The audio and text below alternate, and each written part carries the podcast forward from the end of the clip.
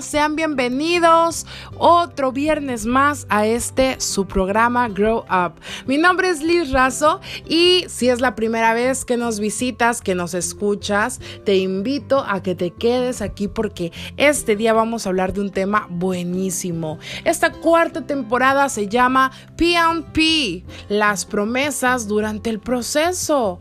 Y quiero que te quedes aquí porque, ¿qué creen? Eh, justo estaba hace, hace rato pidiéndole a Dios que me diera la palabra específica, primeramente para hablar a mi vida, segundo, para poder compartirlo contigo y tercero, que tú también puedas compartirlo con alguien cercano, con, alguien que quieras mucho y que también, eh, pues juntos podamos avanzar. Fíjate, la semana pasada estuvimos hablando en nuestro segundo episodio, nuestro segundo capítulo, sobre la tentación, cómo durante el proceso, muchas de las veces, bueno, siempre cuando caemos es porque somos tentados, pero cuando hablamos de las promesas de Dios durante el proceso, durante esta tentación, cuando llega esa tentación, pues decimos, ok, las promesas de Dios están, ¿por qué vuelvo a ser tentado? Pero decíamos que también se necesita de nuestro esfuerzo, se necesita de poner de, nuestras fuerzas, eh, que decíamos resistir, como dice en Santiago 4.7, resistir a la tentación, yo lo cambié, dice el diablo, pero el diablo es tentación, entonces resistir a la tentación y esto huirá de ustedes.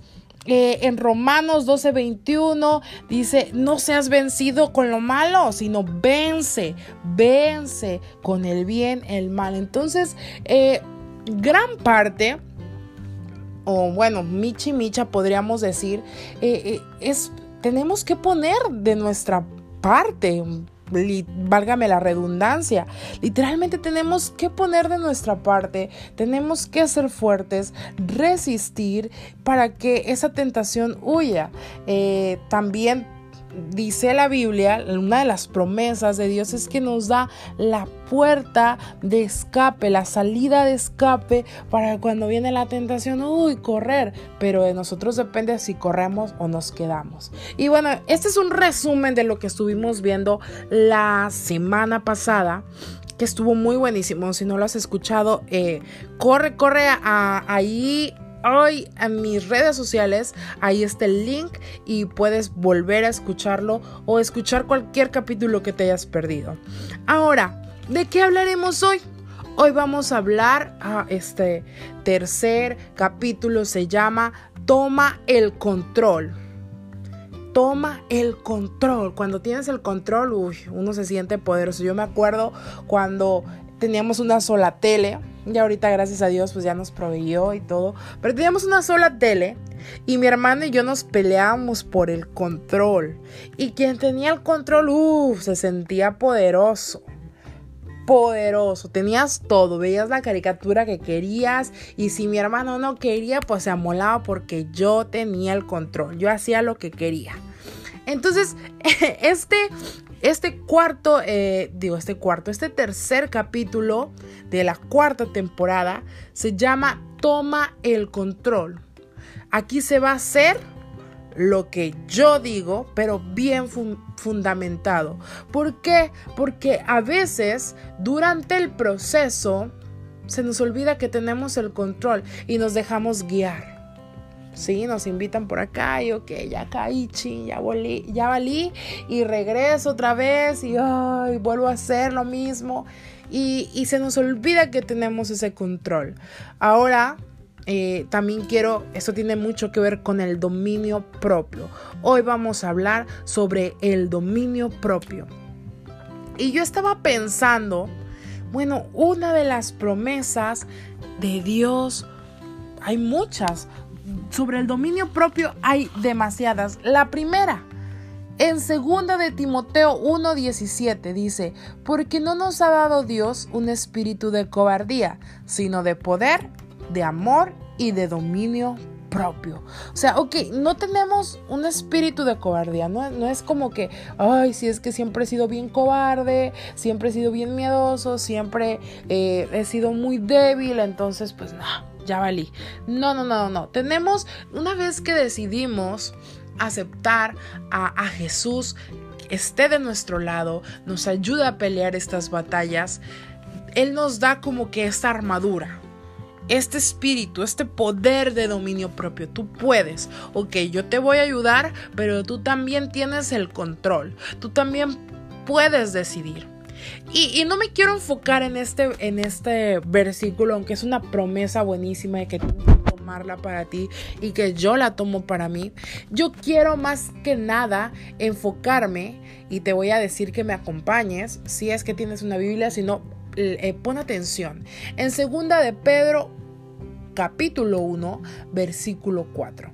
Desde ahí vamos a partir y yo quiero que empecemos a desglosar este, este capítulo, eh, estos cuantos versículos que seleccioné, que empecemos a meditarlos. A mí me encantó, dije, wow, esta es la clave. Yo creo que se acaba la cuarta temporada aquí, no es cierto. Vamos a hablar más, pero esto, wow, es buenísimo, así que quiero que pongas atención. En el versículo 4 dice, Así Dios nos ha entregado su preciosa sus preciosas y magníficas promesas. Fíjate, aquí nos está recalcando. Así Dios nos ha entregado sus preciosas y magníficas promesas. Ya son nuestras. Para que ustedes, luego de escapar de la corrupción que hay en el mundo, o sea, luego de huir, como habíamos hablado en el episodio pasado, que hay en el mundo debido a los malos deseos, o sea, debido a, todas esas tentaciones, lleguen a tener parte en la naturaleza divina. Ojo, hablábamos en el capítulo pasado que Jesús era el único, el único que había resistido la tentación. Y aquí nos está diciendo que así que ya me aceptaste, yo te he entregado mis preciosas y magníficas promesas para que tú, luego de escapar, o sea, luego de que hiciste eh, esto de, de resistir, de vencer, de soportar, como hablábamos en el capítulo pasado, luego de escapar de esta corrupción, ¿qué es corrupción? Pues es una acción de corromperse, ok, no me quise corromper, yo huí, agarré la puerta de escape, abrí la puerta de escape y huí y huí, no me dejé vencer. Dice, lleguen a tener parte de la naturaleza divina, o sea, un cachito, una parte de lo que tiene Jesús, de lo que tuvo Jesús. Jesús es divino, es una divinidad. Y nosotros podemos tener parte de la naturaleza divina con el simple hecho de decir, ok, resisto, escapo, huyo y podemos tener ese, e, e, esa naturaleza, esa parte de la naturaleza divina. Este es el principio, fíjate. precisamente, dice en el versículo 5, por eso esfuércense por añadir a su fe. O sea, ya, tenemos fe, ok, ya nos propusimos algo. Ya por el hecho de haber, de haber decidido cambiar algo de nosotros, es que ya tenemos la fe, ya no lo propusimos y ya, ya dijimos, vamos a lograrlo. Quiero lograrlo. ¿Qué es fe? Y muchos sabemos lo que es fe, no, pues la certeza de lo que se espera, la convicción de lo que no se ve, pero pues tal parece que nada más lo hablamos así y ni siquiera lo comprendemos. Aquí lo vamos a comprender. ¿Qué es fe? Fe es certeza de lo que esperamos efectivamente. O sea, estoy, tengo la certeza de que va a pasar lo que estoy esperando. Firme convicción, fíjate, tengo la convicción firme de que pasará esto que me propuse, aunque ahorita no lo vea.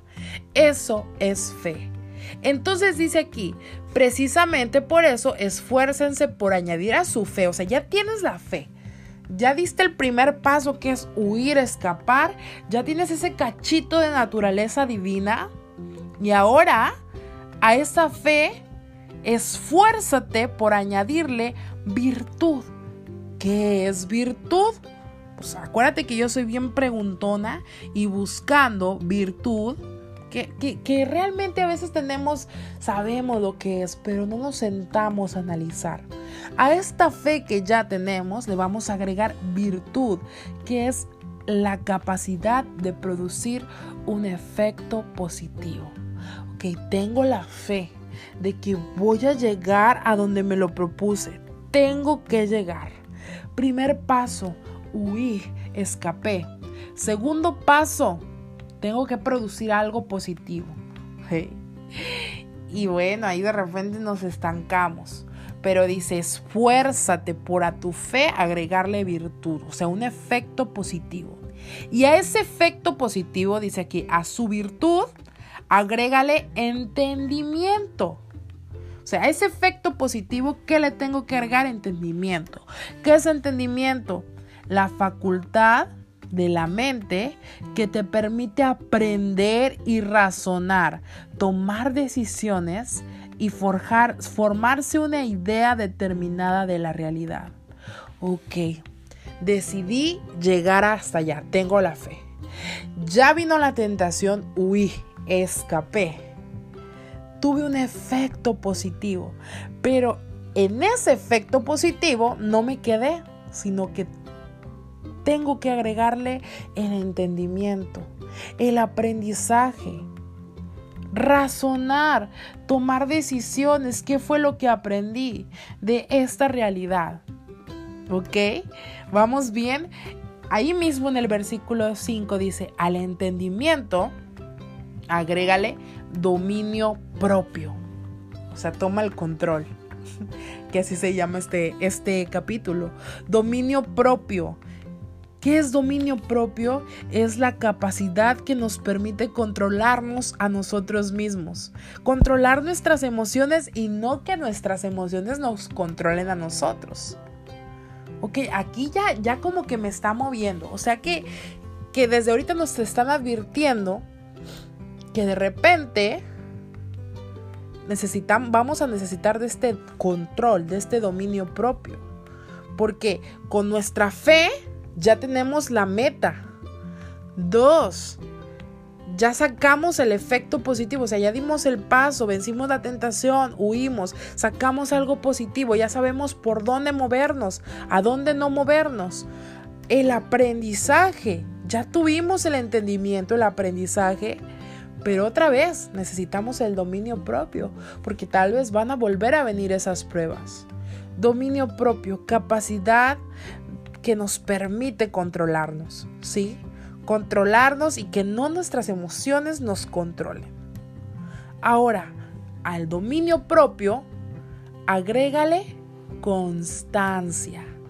¿Y qué es constancia? No te estoy hablando de la comadre Constancia, de la amiga Constancia, de la prima Constancia. Ah, no es Constanza, ¿verdad? Pero yo le había dicho a una compañera, paréntesis, ay, me gustaría llamarle a mi hija Constancia. Y dice, no es Constanza. Le digo, no, yo le quisiera poner Constancia para que sea bien constante, no como la mamá. Porque la verdad, yo, yo admito que uno de, una de mis, no voy a decir debilidades, no, áreas de oportunidad es ser constante. Entonces, pues yo creo que aquí yo voy bien y de repente aquí en la constancia, oh, ya valí. Pero no, esta vez que tenemos dominio propio y sabemos qué es el dominio propio y sabemos que Dios nos no nos ha dado un espíritu de cobardía, sino un espíritu de dominio propio, entonces vamos a agregar la constancia, que es la voluntad inquebrantable y continua en la, en la que vamos a, a seguir Vamos a tener determinadamente, vamos a terminar esa cosa, eso, ese propósito. Entonces es una voluntad inquebrantable la constancia. Entonces dice, a tu dominio propio agrégale constancia. Y a la constancia, o sea, sé constante.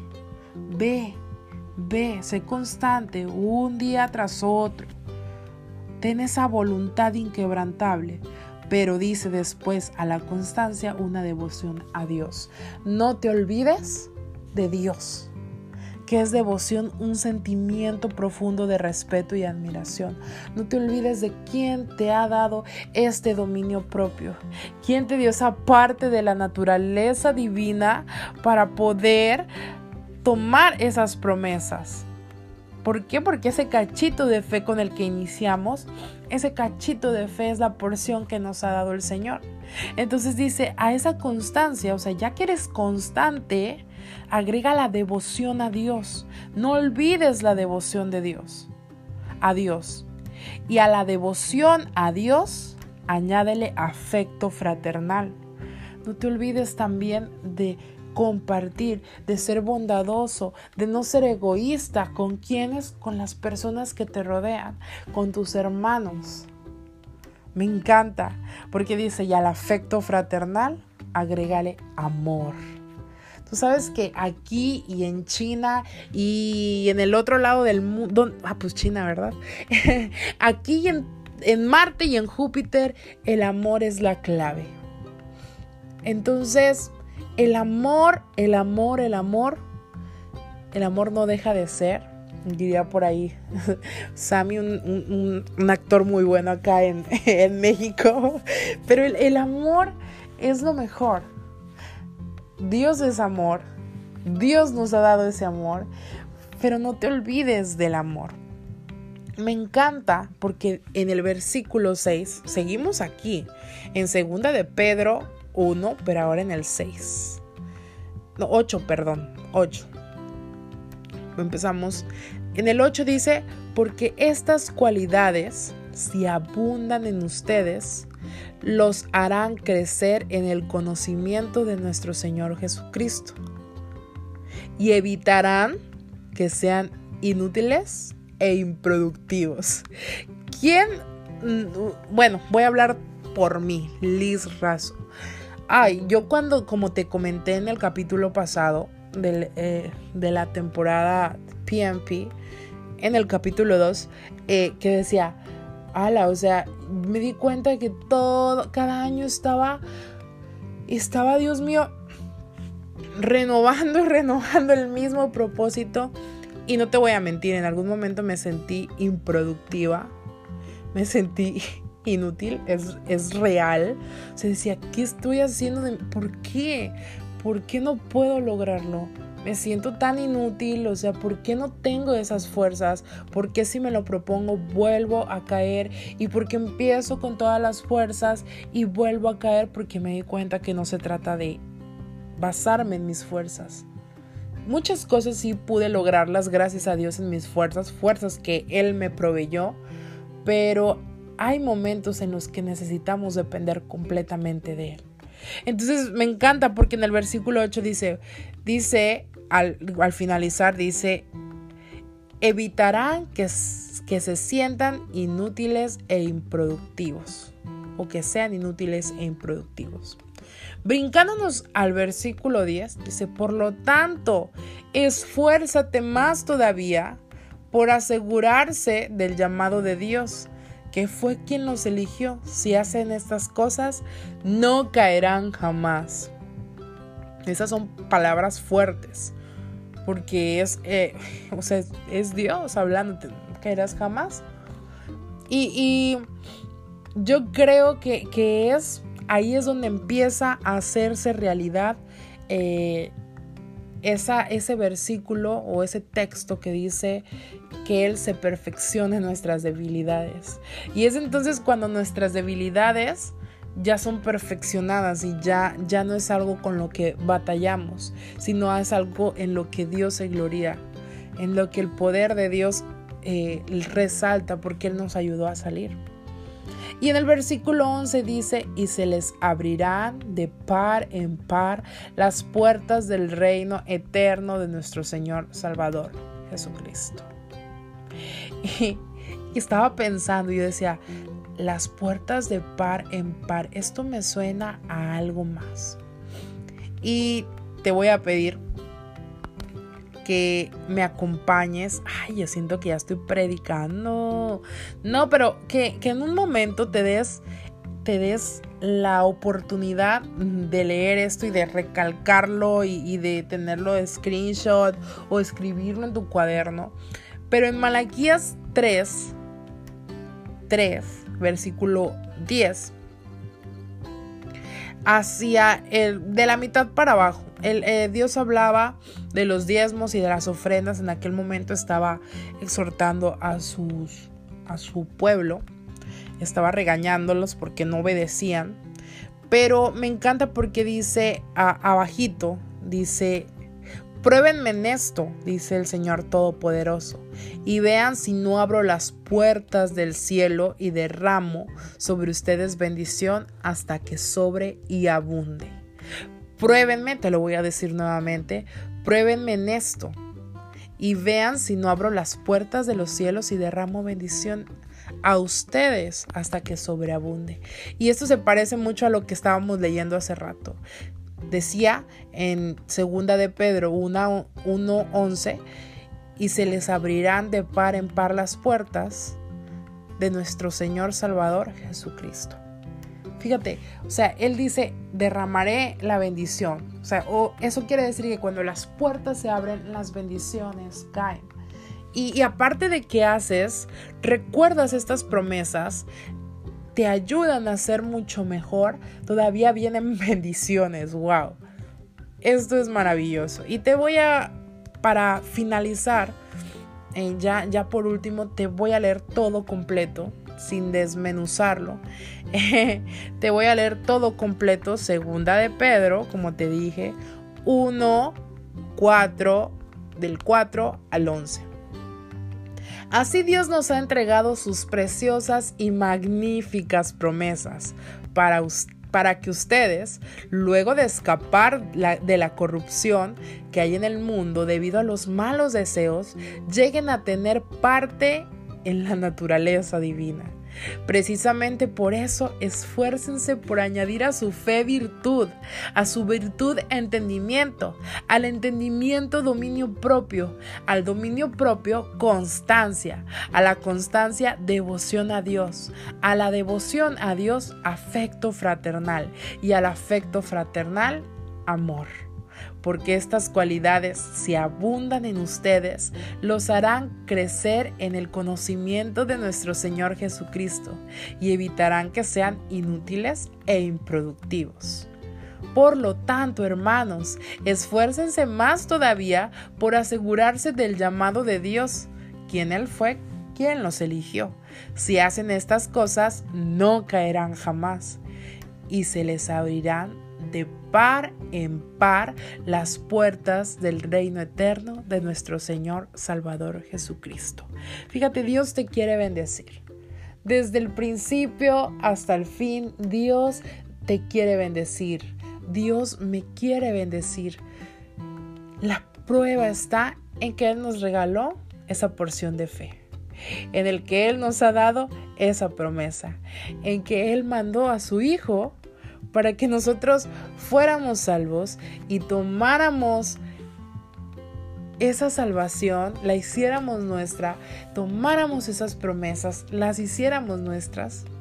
Y todavía de que esas promesas preciosas nos las ha dado, las hacemos nuestras, logramos vencer cuando creemos que no podemos.